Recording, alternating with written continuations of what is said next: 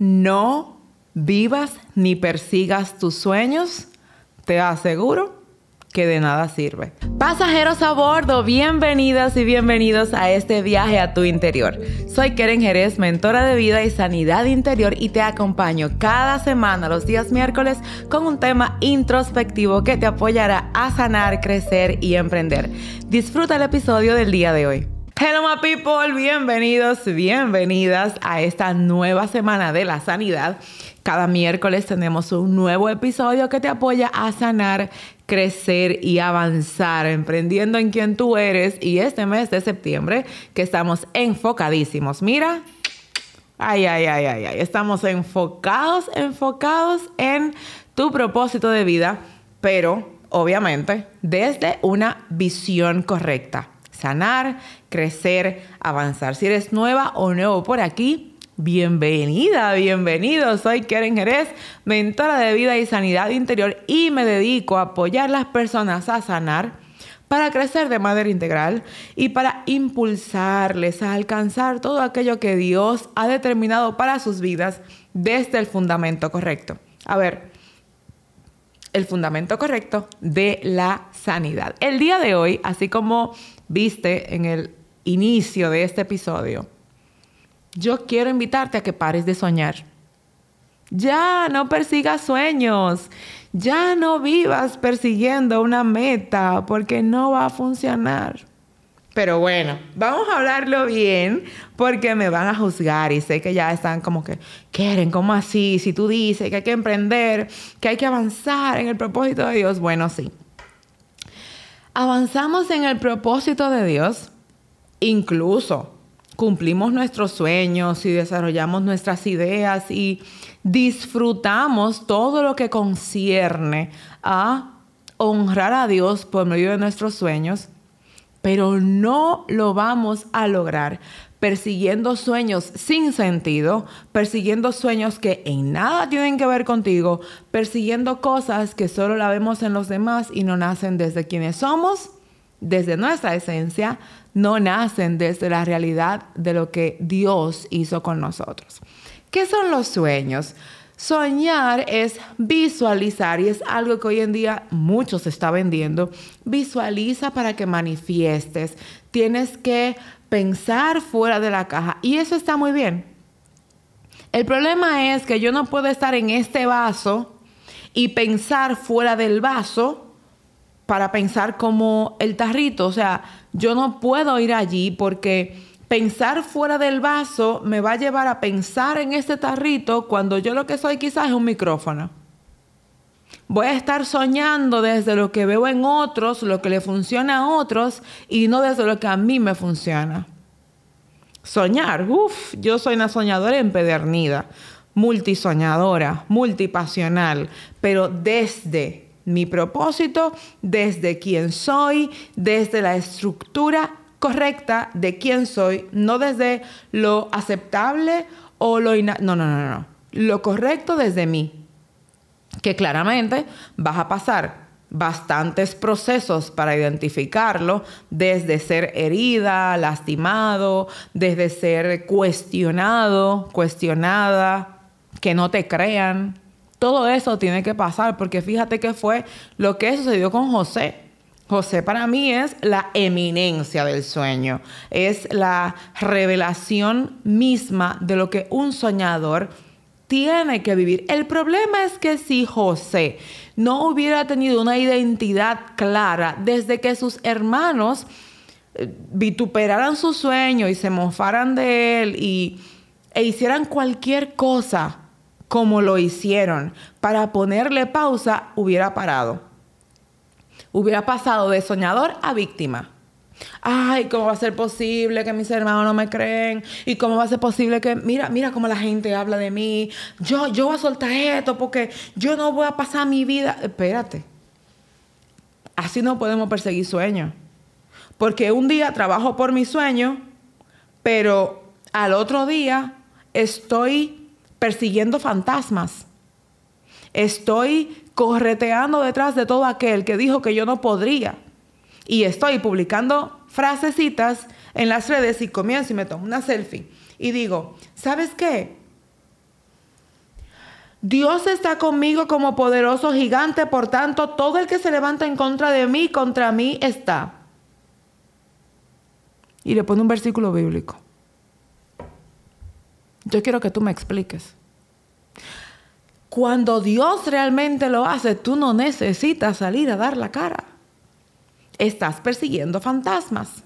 Estás expuesta, expuesto, exponiendo tu vulnerabilidad, no para sanar, sino que tú crees que le estás haciendo frente a otros y la, demás, la verdad es que los demás te ven como, ay hombre, pobrecita, mira, después que le hicieron tal cosa, mira, ahora todo lo que publica es de idiota con ella, idiota con ella, pero la verdad es que ella como que ni se lo cree. Es como cuando tú terminas de una relación Perdóname, perdóname, porque mi intención aquí no es como que hinchar esa parte, ¿verdad? Pero a ver, es como terminó una relación, nunca fue al gimnasio, nunca se cuidó el cuerpo, nunca se cuidó lo que comía, nunca, y ahora es la más fit. Yo tengo mentis así, ¿eh? Que son las más fit, la que más organizada, la más fashion, y luego entonces se dan cuenta que todo fue un espectáculo para demostrar que estaban bien. Al final estaban peor porque no pasaron duelos, no vivieron procesos que le llevaran a sanar de verdad y no solo enterrar todo aquello que estaban sintiendo. Entonces tú te pones a soñar desde patrones incorrectos, desde una estructura, un fundamento incorrecto, y tú vas a terminar cavando una tumba de victimización y sobre todo viendo a todos responsables por lo que a ti te puede ocurrir el día de hoy. Y yo te voy a ser honesta. Todos aquí tenemos situaciones atravesadas. Todos tenemos marcas, heridas dolorosas. Todos tenemos una estructura, una historia de vida que cualquiera que nos hubiera parado dicho, voy a sanar, voy a convertir mi victimización en victoria, voy a equiparme con lo necesario para sobrepasar esto, no para frontear de lo que logré, sino para establecer un punto de equilibrio entre lo que siento y lo que me corresponde hacer. Si no hubiera sido así, muchos de nosotros no estuviéramos aquí. Pero pasarte la vida con me hicieron, tú sabes lo difícil que ha sido, yo no tengo ayuda, yo no tengo quien me... No, espérate, así no sueñes. Tampoco sueñes viendo la vida perfecta de otros, porque nadie tiene vida perfecta. Todo el mundo está luchando con sus propios fantasmas, con sus propios miedos, está luchando incluso con sus lados mm, oscuros con esa carne que brota a veces y que no queremos sujetar al Espíritu Santo. Todos estamos luchando con ello. La diferencia es que algunos tenemos herramientas y otros no tienen herramientas. Quizá algunos están luchando con sus propios brazos, manos, cuando debería estar luchando desde tu espíritu, orando y dejando en la mano del Señor y luchando desde tu autoconocimiento, sanando, para usar cada escalón de crecimiento y no de retroceso.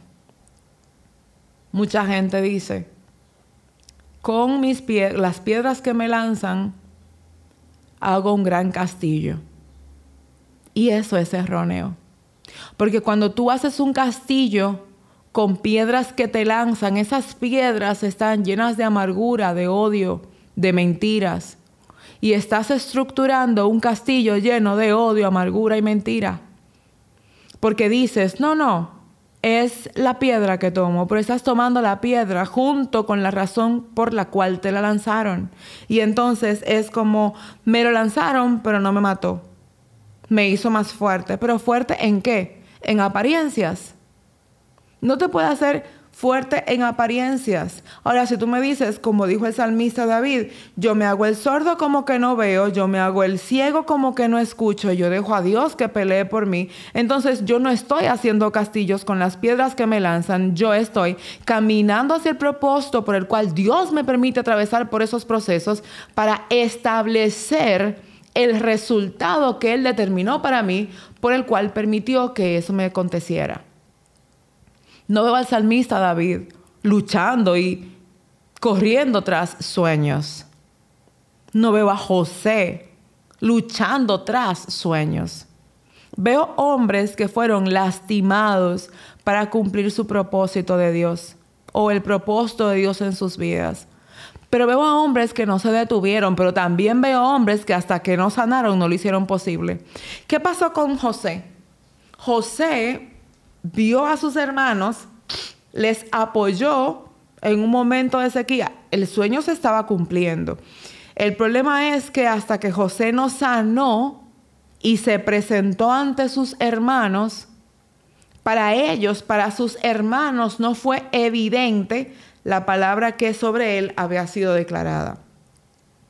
Quizá los hermanos de José en algún momento, digo quizá porque la Biblia no lo dice, pero en algún momento recibieron los primeros alimentos y la primera ayuda. Eh, bueno, ya, ya sabes tú la historia, ¿verdad? Si no la sabes, pues te invito a Génesis capítulo 39 y 40, donde eh, había sequía, había hambre en el pueblo de Israel y tuvieron que ir a Egipto. Allí estaba José con siendo la mano derecha del faraón y encargado de todas esas provisiones. Los hermanos, la casa de José fue satisfecha con eh, estos alimentos, pero el sueño que José le dijo a sus hermanos que Dios le había dado, que Jehová le había otorgado, ese sueño para ellos no se va a cumplir nunca. Porque primero José no estaba. Y segundo, no le entendieron. Ellos entendieron que le iban a servir y no estaban viendo todo el, el conjunto de lo que representa un sueño hasta que José no sanó. Dice la Biblia que gritó tan alto que el faraón lo escuchó. Y la sanidad comienza justamente con eso, con un grito desesperado. Y no el grito de Carlos Cuatemoc Sánchez del libro, sino un grito donde tú dices, ya no puedo más. Ya tengo que moverme a lo próximo. Pero moverme a lo próximo no es ir de acuerdo a lo que yo creo y de acuerdo a cómo me han herido y le voy a demostrar a todo el mundo que yo soy capaz. No. Es sanar. Es confrontarte.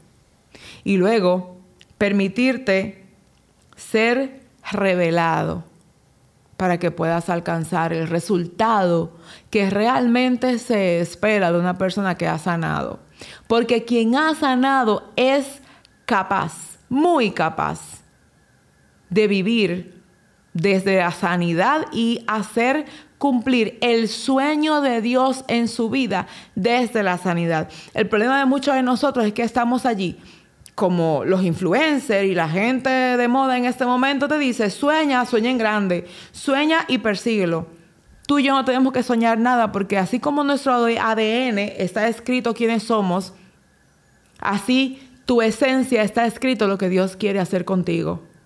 A ti no te corresponde soñar y te toca manifestar el sueño de Dios en tu vida. Yo no ando soñando mis deseos, porque de verdad, humanamente hablando, a veces yo digo al Señor, ay Señor, y tú no tendrás un sueñito así para mí como el que yo quiero, porque los sueños suyos con nosotros no son lo que nosotros queremos. Que en el camino nos permite vivir momentos en los que decimos, wow, Señor, yo sé que eso tú lo hiciste para que yo como que me refrigere. No sé si a ti te pasa, pero a mí sí. Hay cosas que no es que yo las he provocado, han llegado porque Él conoce los anhelos de mi corazón, así como conoce los tuyos. Y mientras yo voy cumpliendo su sueño en mí, Él me permite disfrutar mis anhelos. Mis anhelos y los tuyos tienen lugar en el sueño de Dios siempre que tú y yo estemos caminando en una conducta que no demuestra al otro de lo que somos capaces, sino que manifiesta lo que Dios quiere bajo perfil. No andes por ahí diciendo, perdóname, de verdad, o sea, te lo prometo, no me estoy levantando en tu contra, pero es como que viene algo, viene algo por ahí, prepárense, no, espérate. Dios te lo dio, Sí, deja que Él haga bulla por ti. Yo no digo que si estás, digamos, eh, lanzando un libro, viene una canción, está bien. Viene una canción, pero viene una canción porque se te está escuchando cantar. No porque tú estás... Eh, viene algo nuevo, viene algo nuevo, tres meses después. ¿Dónde está lo nuevo? O sea, no ha llegado porque tu emoción te llevó a irrumpir tu proceso de formación. Eso te está diciendo a cada rato lo que estoy haciendo y por dónde voy. No, espérate. Hay una vida que debe ser íntima y privada, sobre todo cuando Dios está tejiendo tu historia. Los sueños de Dios en ti ameritan formación de carácter y la formación es muy dura como para estar exponiéndola públicamente a que todo el mundo se entere. Hoy en día las redes sociales son una herramienta poderosa, poderosa tanto para bien como para mal. Y una de las malezas que trajo las redes sociales es que ahora quien no tiene fundamento y dominio propio expone sus mínimos pensamientos sin guardarse nada. ¿Cómo crees tú que Dios te va a confiar grandes tesoros cuando tú no puedes mantener la boca cerrada y dejar que ese proceso de formación en ti se cumpla en el secreto? No se trata de estar exponiéndole a todo el mundo, Dios me dijo, Dios va a ser conmigo, hello, no eres el único hijo de Dios, por si acaso se te olvidó. No eres la, la única persona con la que Dios tiene un propósito. No eres la única persona con la que Dios tiene un plan. No eres la única persona. Por eso, cuando lo entendemos, dejamos de ser tan yoístas en las redes sociales y lo que viene conmigo y lo que viene para mí y lo que yo dijo de mí, lo dijo de mí también. Lo dijo de María, de Pedro, de Laura, de Alfredo. Lo dijo de Catherine, de todo el mundo lo dijo.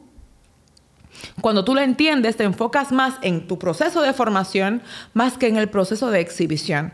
Porque cuando Dios nos da a nosotros la oportunidad de desarrollar un propósito, pero no hemos sanado, no tenemos dominio propio, no sabemos cuáles son nuestras debilidades y las hemos trabajado, nos convertimos en una guaguita anunciadora. Y esa guaguita anunciadora daña el proceso, porque uno de los errores de José fue que, error de novato, se puso a hablar lo que no tenía que decir porque lo dijo a destiempo y lo dijo con las personas incorrectas.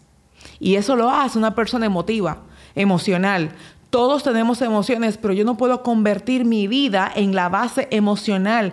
Yo tengo que ser intencional para tener dominio propio frente a cuando desde mi ser integral expongo y desde qué plataforma lo expongo todo lo de nosotros debe ser expuesto desde la plataforma espiritual, porque hay que ponerlo en manos de Dios, absolutamente todo.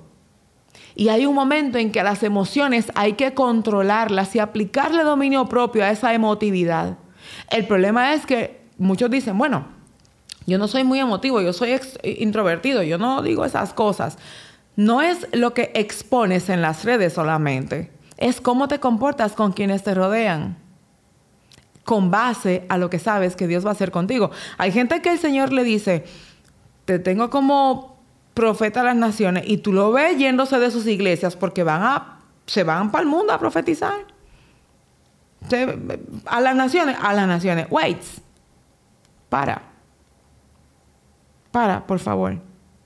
Porque hay naciones tan cercas como la de al lado de tu casa. Gente que necesita que lo que Dios puso en ti opere en ellos. Entonces, yo no estoy en mi lugar y tampoco opero desde el lugar donde estoy buscando otras cosas, persiguiendo el sueño, pero qué santo sueño si Dios tiene sueños para ti convertidos en propósito, no en alimentar ni tu ego ni tus propias heridas.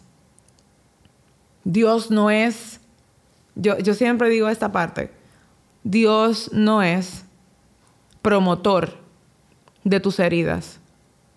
Si tú vas a coger un micrófono, a hacer lo que Dios te dijo, pero va a comenzar a criticar al otro por lo que te hizo, con un sistema de victimización de, ay, es que me hicieron porque las cosas, no, espérate, no. Eso es lo que poco a poco va trayendo desmotivación interna y tú ni cuenta te das. Porque ese sueño que no es tuyo demanda del dueño del sueño una activación correcta. Y luego entonces te dejas morir. Te dejas morir porque indiscutiblemente una persona que no va en el sendero correcto se extravía, se pierde. Y es como dejar a un niño, porque regularmente cuando estamos viviendo así, estamos siendo inmaduros con una gran carga, con una gran responsabilidad, pero estoy siendo inmaduro. Y entonces me pierdo y estoy como niño en, en, la acera de esa calle perdida, llorando para que alguien me socorra. Y todas las acciones que se realizan es como un niño inmaduro esperando que alguien aparezca y le dé dirección. ¿Crees tú que Dios va a poner sus tesoros en tus manos y los va a activar de esa manera? No. Antes de encontrar el camino, cómo cumplir el propósito de Dios en tu vida, tienes que encontrar tú, encontrarte dónde estoy, qué es lo que espero que suceda conmigo, sobre qué base estoy tomando decisiones, qué me está generando pensamientos, qué tipo de esencia tengo, cómo estoy relacionándome con los demás desde lo que quiero obtener de ellos o la aprobación que quiero, aceptación que quiero tener o estoy, a pesar de que yo sé que lo que me corresponde hacer no es muy provechoso para muchos ni de mucha algarabía, sé que tengo que, a pesar de que me quede solo, sola. Mira, te voy a contar algo muy privado del ministerio y proyecto que el Señor ha puesto en mi mano.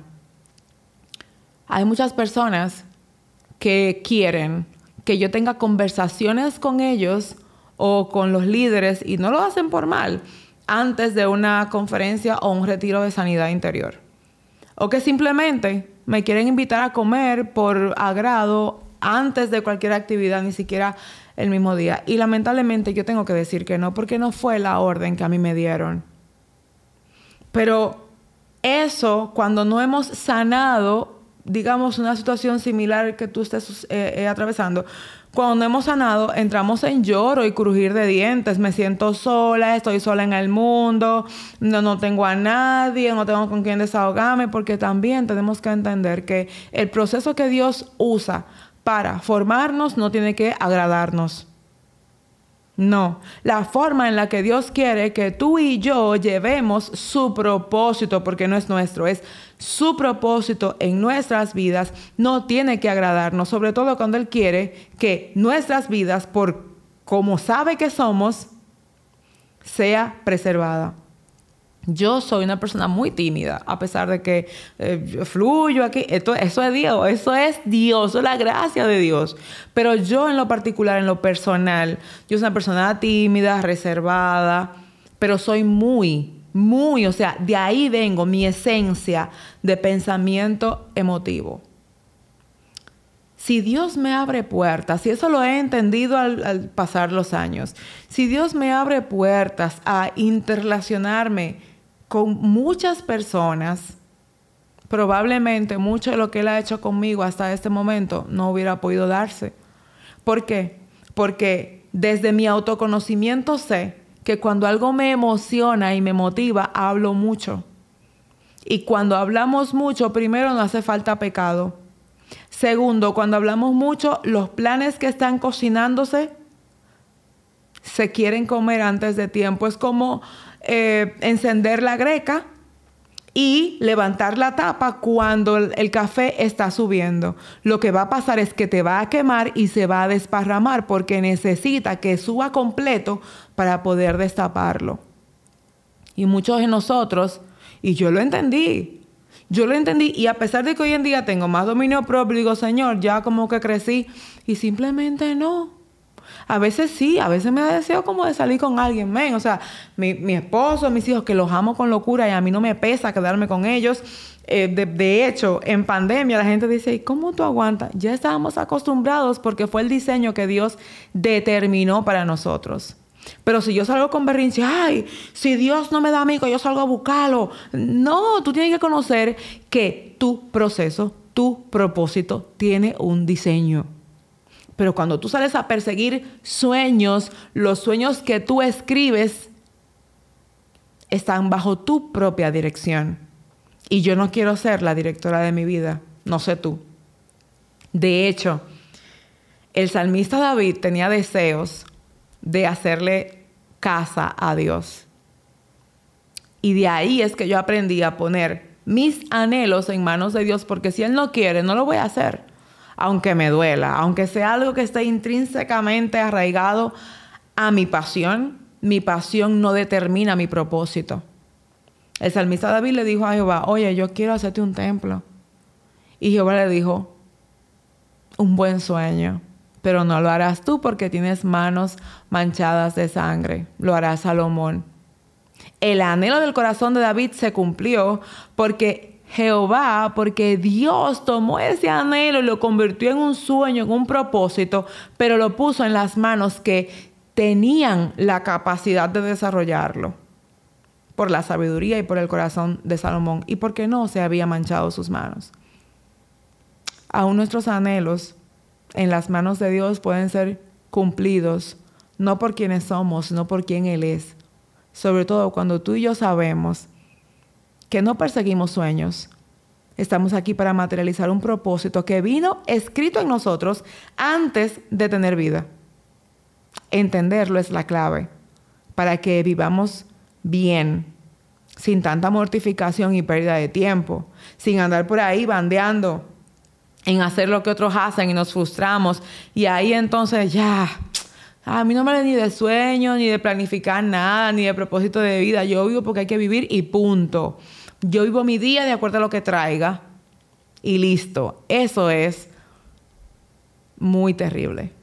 Porque estás viviendo sin norte, sin propósito, obviamente sin sanidad y por ende estás convirtiéndote en la réplica de todo lo que ves que funciona en tu entorno. Quiero pedirte que te des el permiso de identificar cómo estás viviendo. Que si hay algo en ti que no ha sido sanado, te des el, tiempo de vivir tu desafío.